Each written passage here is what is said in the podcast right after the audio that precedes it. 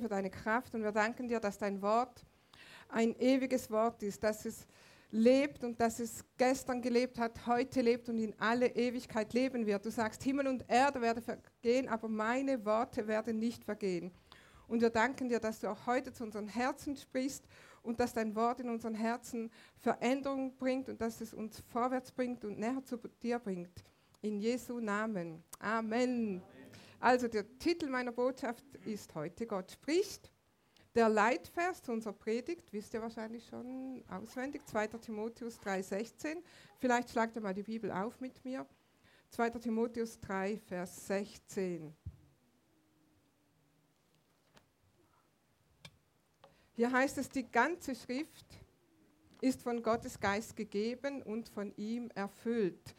Ihr Nutzen ist entsprechend, nämlich was nützt uns das Wort Gottes, was nützt uns die Bibel? Sie lehrt uns die Wahrheit zu erkennen, überführt uns von Sünde, bringt uns auf den richtigen Weg und erzieht uns zu einem Leben, wie es Gott gefällt. Vers 17. Mit der Schrift ist der Mensch, der Gott gehört und ihm dient, allen seinen Aufgaben gewachsen und ausgerüstet zu jedem guten Werk. Glaubst du das? Dann sag mal Amen. Amen. Letzten Sonntag haben wir diese Predigtserie begonnen. Gott spricht heute. Und wir haben gehört, dass Gott in allererster Linie durch sein Wort spricht. spricht. Wenn du die Bibel liest, dann spricht Gott zu dir. Wenn du die Bibel regelmäßig liest, dann lernst du Gottes Stimme kennen. Dann lernst du seinen Charakter kennen.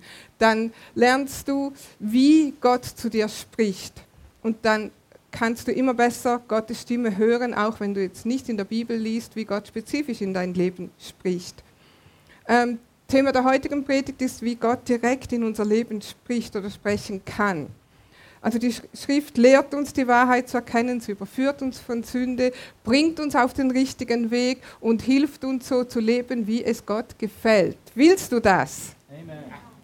Das Wort Gottes rüstet uns aus, nach seinem Plan zu leben dass wir allen Aufgaben gewachsen sind, wie wir gel gelesen haben, dass wir ausgerüstet sind zu jedem guten Werk. Egal wer du bist, egal wo du bist, egal in welcher Lebensphase du dich gerade befindest. Diese Wahrheit gilt allen Menschen, ob alt, ob jung, ob männlich, ob weiblich. Fertig. Ob du in den fünffältigen Dienst gehörst oder nicht, ob du berufen bist oder nicht, diese Wahrheit gilt jedem von uns. Du bist gefragt und du hast eine Ausrüstung. Und Gott will dir ein erfülltes Leben schenken. Und er will dir das Leben schenken, wozu du geschaffen bist. Wir werden heute ähm, drei biblische Beispiele anschauen, drei Menschen in der Bibel anschauen. Und wir werden betrachten, wie Gott in ihr Leben getreten ist und wie sie dadurch in die Geschichte eingingen. Ähm, diese drei Menschen, die haben Folgendes gemacht oder Folgendes gesagt. Und das wird uns durch diese Predigt heute begleiten. Nämlich sie haben gesagt, hier bin ich, das ist der Ort und jetzt ist die Zeit. Hier bin ich, das ist der Ort und jetzt ist die Zeit. War interessant, im Lobpreis kam Gottes Seite zu diesem Statement ganz klar raus, obwohl wir das nicht abgesprochen haben.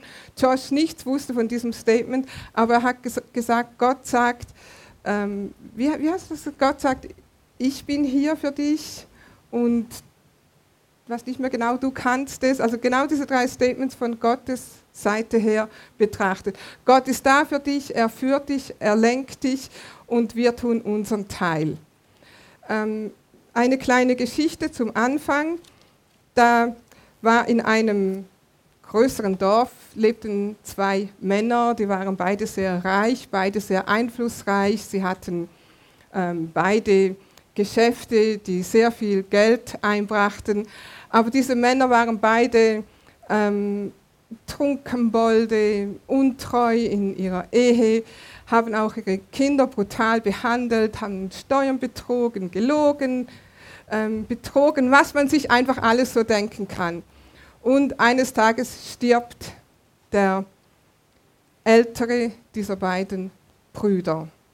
Der jüngere Bruder, Bruder geht zum Pastor und sagt, Pastor, ich möchte gerne, dass du die Beerdigung meines Bruders machst und auch den Nachruf machst. Pastor denkt, naja, okay, muss ich wohl machen.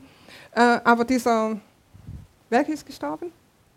Der Ältere, dieser jüngere Bruder, Bruder sagt, ähm, bring es durcheinander, dieser jüngere Bruder sagt, äh, Pastor, du musst einfach eins sagen bei diesem Nachruf, nämlich, dass mein älterer Bruder ein Heiliger war.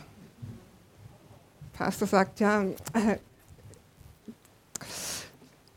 das, du, du, weißt doch, wie er gelebt hat, das kann ich nicht.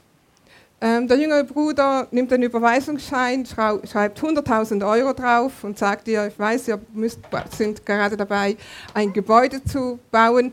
Ich gebe dir 100.000 Euro, wenn du beim Nachruf sagst, dass mein älterer Bruder ein Heiliger war. Nun, 100.000 Euro für ein neues Gebäude, wer kann da Nein sagen?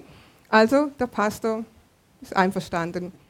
Kommt der Tag der Beerdigung und der Pastor fängt an und sagt, wir wissen alle, dass dieser Mann ein Alkoholiker war, ein schlechter Mensch war, dass er seine Frau betrogen hat, die Steuern betrogen hat. Aber im Vergleich zu seinem jüngeren Bruder war er ein Heiliger.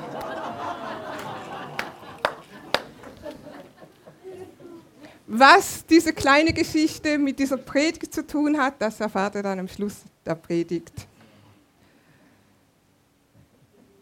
Du bist gefragt. Gott möchte dich und Gott begegnet dir, egal wo du bist. Das erste Beispiel, das wir anschauen, ist von Gideon. Wer hat schon mal von Gideon gehört? Gideon war ein junger Mann, wir lesen das in Richter 6, ihr dürft gerne diese biblischen Geschichten zu Hause nachlesen heute Nachmittag, äh, nicht Abend, weil heute Abend kommt ja zu Sound of Heaven, äh, heute Nachmittag, damit ihr so den ganzen Zusammenhang habt.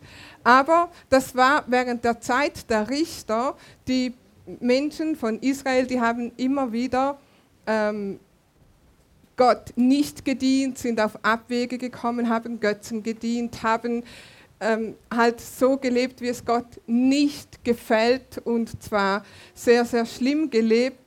Und wenn das immer ganz schlimm war, dann hatten sie auch den Schutz Gottes nicht mehr, dann kamen die Feinde und das war hier ein Beispiel Gideon, die Midianiter.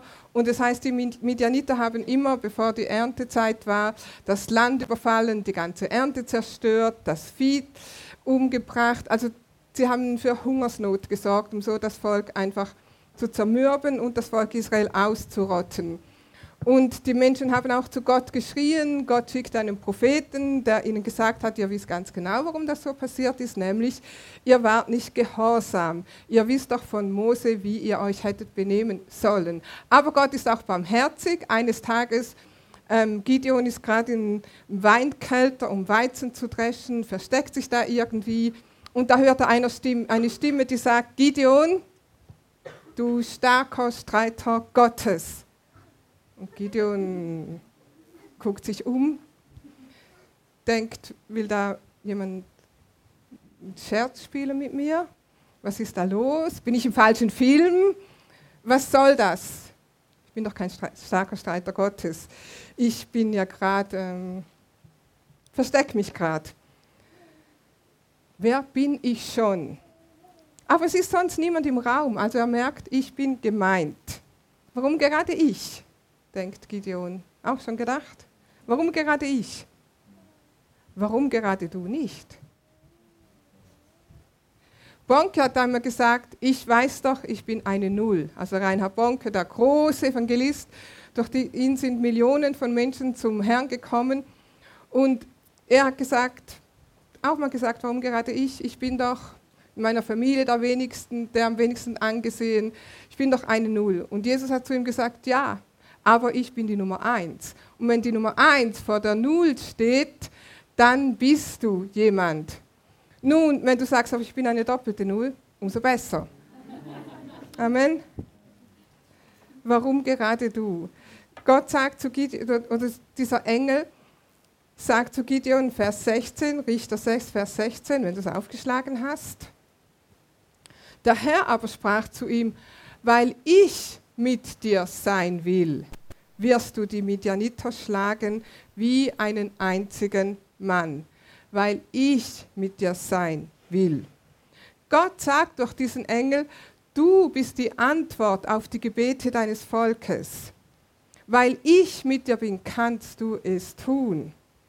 Und Gideon akzeptiert den Auftrag. Er hat zwar noch Fragen, das lesen wir im Verlauf dieser Geschichte, aber er nimmt den Auftrag an. Gideon ist einer, der versteht und der sagt, hier bin ich, das ist der Ort und jetzt ist die Zeit. Amen. Und er zieht los, um das Volk aus seiner Misere zu befreien. Kann es sein, dass du die Antwort bist auf ein Gebet? Kann es sein, dass du die Antwort bist auf ein Gebet? Einige, ja, einige zögern vielleicht. Vielleicht bist du nicht die Antwort auf ein Gebet für ein ganzes Volk. Aber es kann sein, dass du die Antwort bist auf ein Gebet vielleicht einer einzelnen Person. Bist du dann bereit zu sagen, hier bin ich, jetzt ist die Zeit, hier ist der Ort. Bist du bereit dazu? Vor ein paar Jahren, vielleicht zwei, drei Jahre her, hat mich mal eine Frau angerufen, die war so ungefähr Mitte 50 hier von Neu-Ulm. Und sie hat gesagt, ich habe das Internet von eurer Gemeinde gehört und ich habe auch gehört, dass ihr an Heilung glaubt und auch für Kranke betet. Ich bin bettlägerig, ich bin sehr schwer krank. Kann nicht mal jemand vorbeikommen und für mich beten? Und ich bin dann hingegangen und habe noch jemanden von der Gemeinde mitgenommen und wir haben mit dieser Frau gesprochen, haben sie ermutigt, haben mit ihr gebetet und sie war wirklich schwer krank. Also nicht eine Krankheit, die zum, direkt zum Tod führt, aber sie, konnte, sie war halt bettlägerig und hatte sehr viel Schmerzen.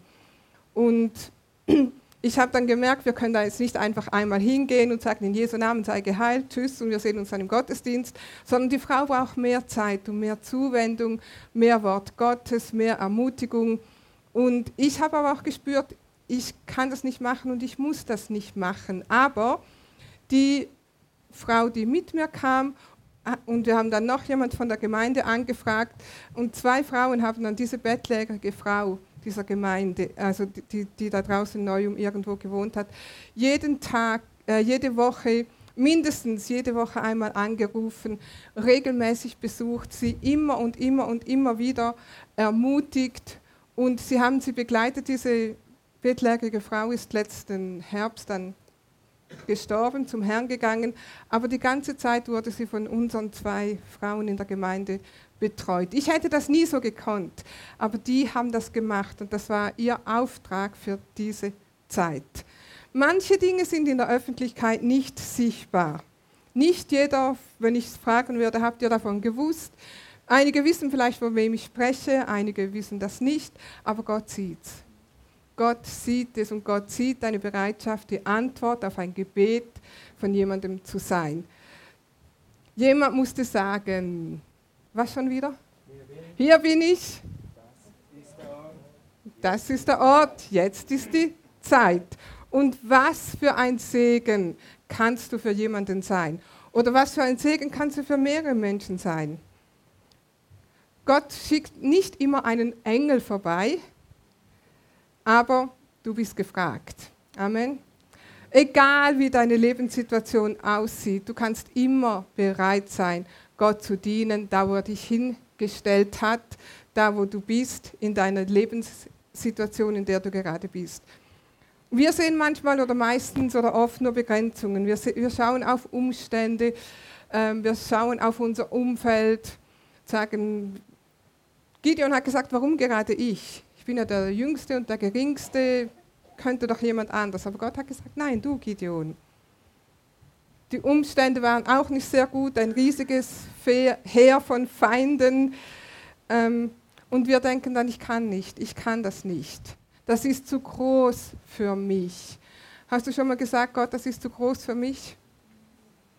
Der Herr sprach zu Gideon, weil ich mit dir bin. Weil ich mit dir bin. Wenn Gott Gideon gebrauchen konnte, um eine ganze Armee zu besiegen, kann er das auch mit dir? Amen. Sei bereit, wenn Gott zu dir spricht. Gideon war unser erstes Beispiel. Ein Mensch, der nicht eine besondere Berufung spürte von Kindesbeinen an, der wusste, ich bin zu besonderem geboren, ich bin zu besonderem berufen, sondern ein ganz normaler Mann. Das zweite Beispiel, das ist so ein Beispiel, jemand, der wusste von Kindesbeinen an, ich bin besonders und ich bin zu etwas Besonderem berufen, das ist Mose. Also meine Beispiele sind nicht chronologisch, sondern wie es halt reinpasst. Mose. Mose war sich seiner Berufung bewusst. Mose kannte, wusste irgendwie, Gott hat etwas Besonderes mit mir vor. Er wuchs im Palast des Pharaos auf. Er wusste aber, er war ein Israelit und er sah das Leiden seines Volkes jeden Tag. Er schaute dem zu, jeden Tag. Und eines Tages konnte er nicht mehr zuschauen. Etwas regte sich in ihm. Wir kennen die Geschichte. Er brachte einen der Aufseher um und durch sein voreiliges Handeln musste er um sein Leben rennen. Also er rannte weg und landete irgendwo da draußen in der Wüste, in der Fremde. Wie das dann so läuft im Leben, er lernt eine Frau kennen, er hat Kinder, er lässt sich nieder, arbeitet in einem gewöhnlichen Beruf, alles geht ganz normal und durchschnittlich und in geordneten Bahnen. Halleluja. Die Rente ist gesichert, der Platz im Seniorenheim reserviert. Was willst du noch?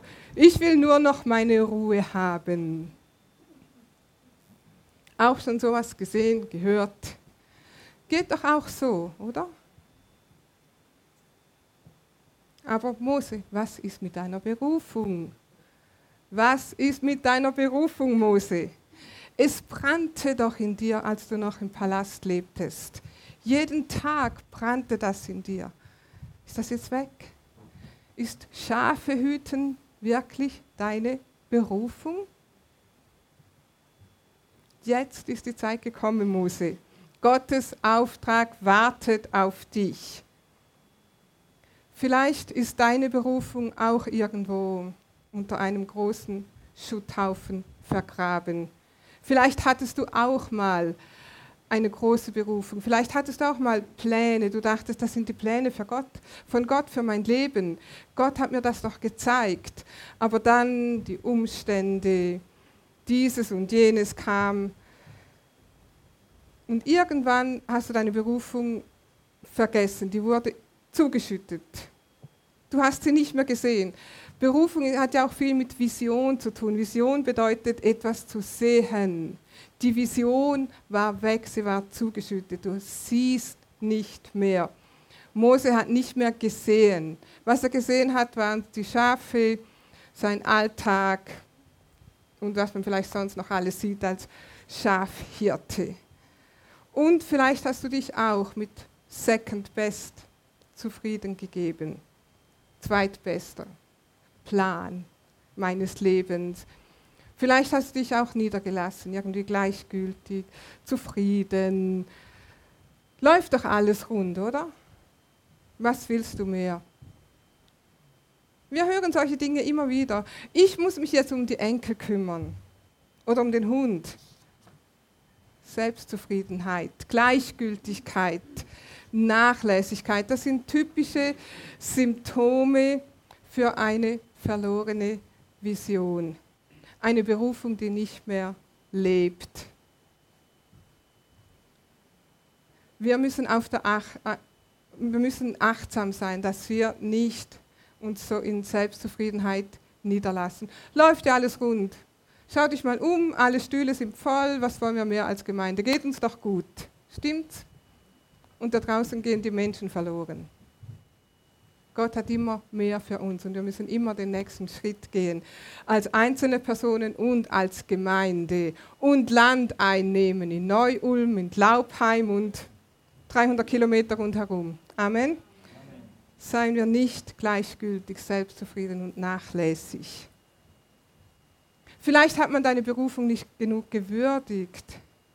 Vielleicht haben dich wirklich Umstände gebremst. Deine Ehe ist nicht so gelaufen, wie du gedacht hast, hätte sie laufen sollen. Vielleicht ist es sogar Entscheidung geendet und du dachtest, jetzt kann Gott mich nicht mehr gebrauchen, so wie ich jetzt hier stehe. Wer sagt das? Wer sagt das? Verdammnis kommt vom Feind, nicht von Gott. Amen. Vielleicht sind deine Kinder auf Abwege geraten. Vielleicht hat eine Krankheit dich gehindert, Gottes Berufung wirklich zu leben. Vielleicht waren Mentoren, die dich nicht so gefördert haben, wie, sie hätt, wie du es dir vorgestellt hast. Du hast es doch damals versucht. Jetzt ist es mir egal, ich will nur noch meine Ruhe. Nein, gib dir eine zweite Chance. Amen. Sag, hier bin ich, das ist der Ort, jetzt ist die Zeit. Amen. Gott begegnet Moses in einem brennenden Dornbusch. Hast du Gottes Feuer wieder mal gespürt? Dann gib dem nach, öffne dich Gottes Wirken, unterdrück es nicht. Als Gott Mose begegnete in diesem brennenden Dornbusch, da musste er, er zuerst Moses angeschlagenes Selbstbewusstsein wiederherstellen. Wenn du die Bibel dabei hast, geh mal mit mir zu 2. Mose 3. Nur zwei, drei Verse nehmen wir daraus. Also Gott ist im Dornbusch, Mose steht davor, Gott sagt, zieh deine Schuhe aus, das ist heiliger Boden. Ich habe etwas Heiliges für dich, nämlich deine Berufung, deinen heiligen Auftrag. Und Gott sagt, ich habe das Schreien meines Volkes gehört. Mein Volk leidet und deshalb geh du hin und führe mein Volk aus der Gefangenschaft. Ich fasse zusammen. Und Mose sagt dann in 2. Mose 3, Vers 11 bis 12, Mose sprach zu Gott, wer bin ich, dass ich zum Pharao gehe und dass ich die Kinder Israels aus Ägypten führe? Und Gott spricht, Vers 12, ich will mit dir sein und dies soll dir das Zeichen sein, dass ich dich gesandt habe und so weiter. Also dieselbe Frage wieder, wer bin ich schon? Und Gott sagt, egal wer du bist, ich werde mit dir sein. Ich führe dich. Ich leite dich. Und Mose sagt, ja, was soll ich denn sagen, wer mich geschickt hat? Und Gott sagt, sag ihnen, ich bin der ich bin. Ich bin der allmächtige Gott. Was immer du brauchst, was immer die Not ist, ich bin's und ich habe die Antwort. Geh einfach und sei mutig. Und wenn sie mir nicht glauben und wenn ich nicht weiß, was ich sagen soll, Gott sagt, ich bin mit dir. Gott ist geduldig. Er geht auf die Bedenken Moses ein und er gibt ihm Antworten, aber er entlässt ihn nicht aus dieser Nummer. Amen. Gott sagt nicht irgendwann einfach, okay, du hast ja recht, habe ich eigentlich auch nicht bedacht. Nein, Gott kennt dich. Und wenn Gott einen Auftrag für dich hat, dann bist du die gefragte Person. Sprich mit Gott über deine Bedenken, frage ihn, wie du es schaffen sollst, aber irgendwann musst du den Sprung ins Wasser wagen. Bist du bereit, deine Berufung wieder auszugraben? Bist du bereit, den Schmerz zu ertragen, dich der Situation zu stellen, dich Menschen zu stellen, wenn es Menschen waren, die dich gebremst haben? Ich hatte so viele gute Ideen, ich war so gut ausgebildet und ich war so enthusiastisch. Wo ist das alles nur geblieben? Ja, es tut weh zu sehen, was man versäumt hat. Es tut weh zuzugeben, dass man etwas versäumt hat. Das schmerzt. Kann ich könnte euch auch Geschichten erzählen von meinem eigenen Leben, von unserem Leben. Aber trotzdem, Gott will, dass wir die Schritte wieder wagen. Und er wird da sein und er wird dich an der Hand nehmen und er wird dich führen, Schritt für Schritt. Amen. Und wenn du das tust und wenn du bereit bist und du sagst, Herr, hier bin ich, das ist der Ort, jetzt ist die Zeit, dann kommt Freude zurück. Immer. Weil Gott da, wo du Gott wieder begegnest, da, wo du einen Schritt auf Gott zugibst, da ist Gottes Freude. Da, wo Gottes Plan ist, da ist Gottes Freude.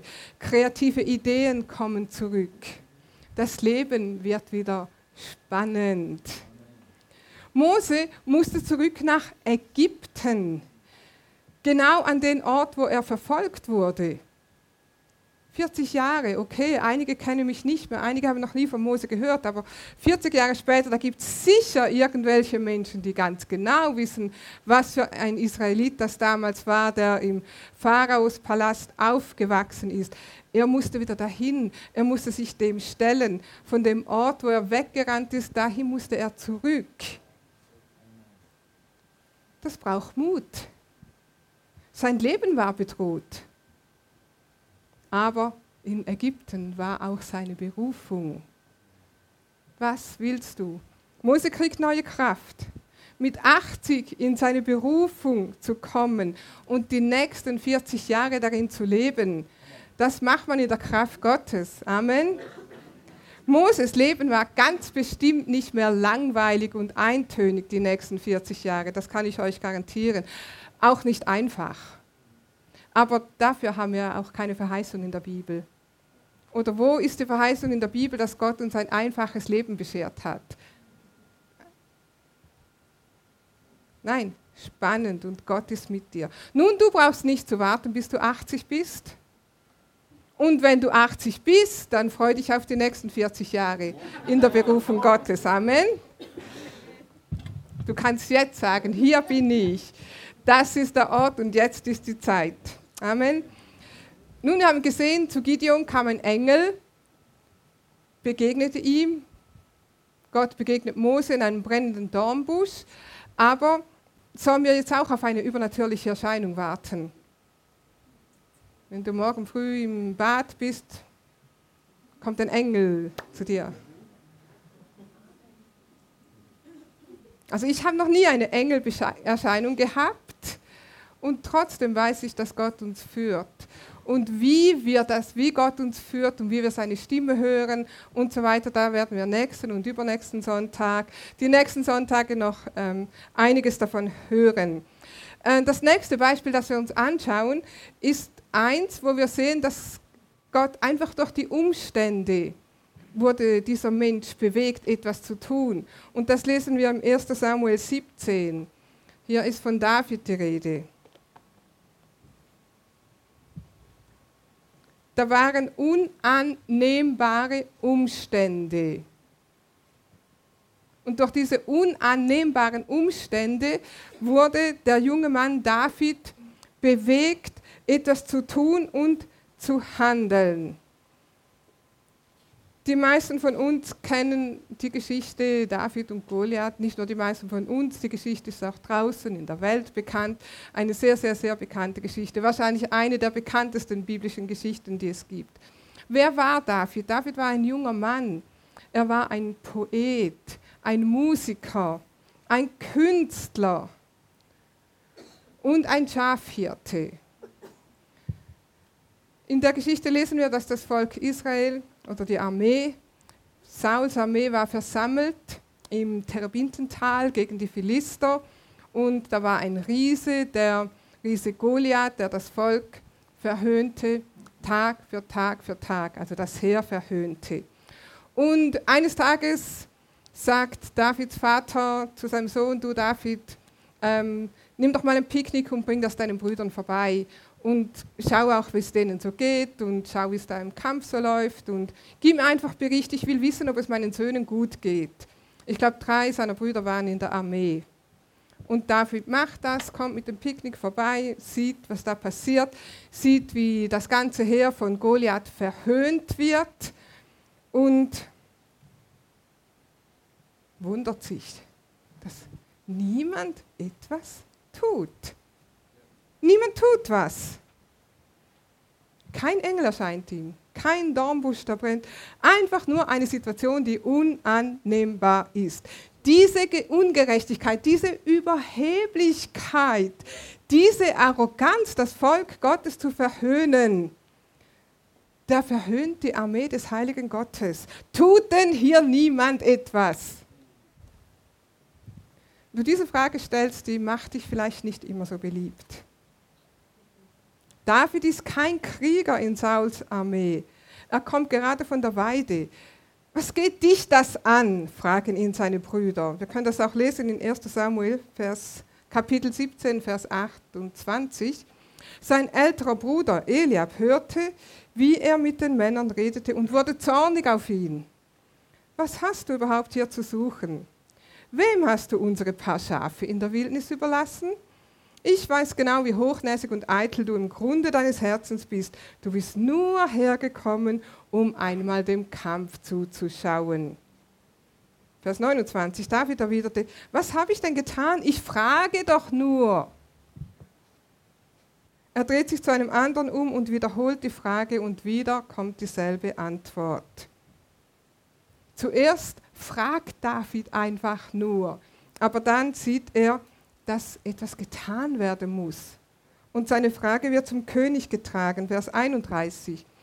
Es sprach sich herum, was David ge gefragt hatte. Man berichtete es auch Saul und er ließ ihn gleich zu sich rufen. David sagt zu Saul, wenn niemand kämpft, dann gehe ich. Niemand soll den Mut wegen dieses Philisters sinken lassen, sagte David zu Saul. Dein Diener wird hingehen und mit ihm kämpfen. Und die Antwort von Saul, Vers 33, Saul erwiderte, das kannst du nicht. Du bist ein junger Mann und er, also Goliath, ist von jung an im Kampf erprobt. Das kannst du nicht. Du bist nicht qualifiziert. Du bist zu jung.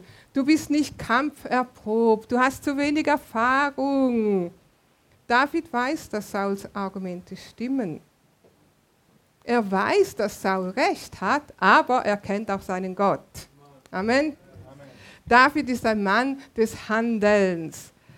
Als seine Schafe im Rachen des Löwen waren und im Rachen des Bären waren, da brauchte er keine Engelserscheinung, die ihm sagt, hey, David, deine Schafe gehen zugrunde, wenn du nicht handelst. Sondern er handelt einfach und entreißt die Schafe aus dem Rachen des Löwen und des Bären. er kannte den Bund, den Gott mit seinem Volk geschlossen hatte. Und das war genug für sein Handeln. Gott war im Zentrum all seines Tuns. Beim Schafehüten, beim Harfespielen, beim Psalmendichten. Gott war im Zentrum von Davids Leben. Und schon wird David Zentrum von Gottes Handeln. Amen. Er war der richtige Mann am richtigen Ort zur richtigen Zeit. Wo du jetzt bist, kannst du einen Unterschied machen. Frag nicht, warum tun die nichts? Warum macht nicht jemand etwas? Warum tun die nichts bei Kidzone? Oder in einem Gebetsteam oder warum gibt es nicht so eine Megagruppe für Leute wie?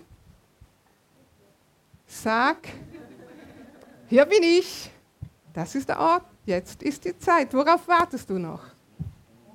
Oder wo ist der Goliath in deinem Leben? Wie lange lässt du ihn dich noch verhöhnen? Wie lange lässt du dich noch einschüchtern? Wie lange lässt du dich davon abhalten, das Richtige zu tun? Du bist gemeint. Amen. Mein letzter Punkt, schreibe deine Geschichte oder schreibe deine Geschichte neu.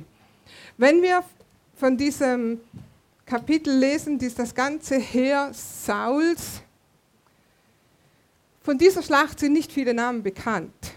David ist berühmt geworden, Goliath nicht sehr ruhmreich, auch berühmt geworden. Saul, nicht sehr ruhmreich, auch berühmt geworden. Seine paar Brüder, ähm, von denen kennen wir auch die Namen. Ähm, nicht jeder hat gerade einen ruhmreichen Nachruf, stimmt's? Hast du dir schon mal überlegt, wie du in die Geschichte eingehen sollst? Ich meine, wenn du deinen Verwandten schicken musst, dass sie uns 100.000 Euro geben für einen guten Nachruf, darfst du das gerne machen, aber ähm, man kann sich auch anders darum kümmern. Ich habe noch eine interessante Geschichte gelesen und das ist diesmal eine wahre, diesmal eine wahre Geschichte. Und zwar war das ein schwedischer Chemiker und der las in der Zeitung einen Tag, nachdem sein Bruder gestorben war. Und er liest in der Zeitung den Nachruf. Und als er so liest, merkt er, das ist gar nicht der Nachruf meines Bruders, sondern das ist mein eigener Nachruf. Und er liest da in dieser Zeitung, also dieser Chemiker, ähm, da stand drin, er hat das Dynamit erfunden. Und dieser Mann hinterlässt dadurch ein Erbe, das die ganze Menschheit auf einen höheren Level bringt, sich gegenseitig zu zerstören. Dieser Mann, sein Name wird als Todesbringer in die Geschichte eingehen. Und dieser Chemiker liest diesen Nachruf und sagt, so ein Erbe will ich nicht hinterlassen. Er hatte Millionen gemacht mit der Erfindung des Dynamits und er entschied sich, mit diesen Millionen eine Stiftung zu gründen. Einige von euch kennen wahrscheinlich die Geschichte und wissen, von wem ich spreche. Sein Name war Alfred Nobel. Und wenn wir den Namen Nobel hören, was denken wir dann? Dieser Nobelpreis, also durch diese Stiftung, wird jedes Jahr eine Person mit dem Friedensnobelpreis ausgezeichnet. Du kannst deine Geschichte selber schreiben. Du bist gefragt. Wir haben unterschiedliche Personen angeschaut. Gideon, ein ganz gewöhnlicher junger Mann. Mose, der eine Berufung hatte auf sein Leben. David, der die, die Not der Stunde erkannte, handelte. Gott ruft dich. Gott ruft dich heute. Alles, was du tun musst, ist zu sagen, die, die das jetzt kapiert haben und die bereit sind, sag mal mit mir, hier bin ich. Das ist der Ort, jetzt ist die Zeit. Amen.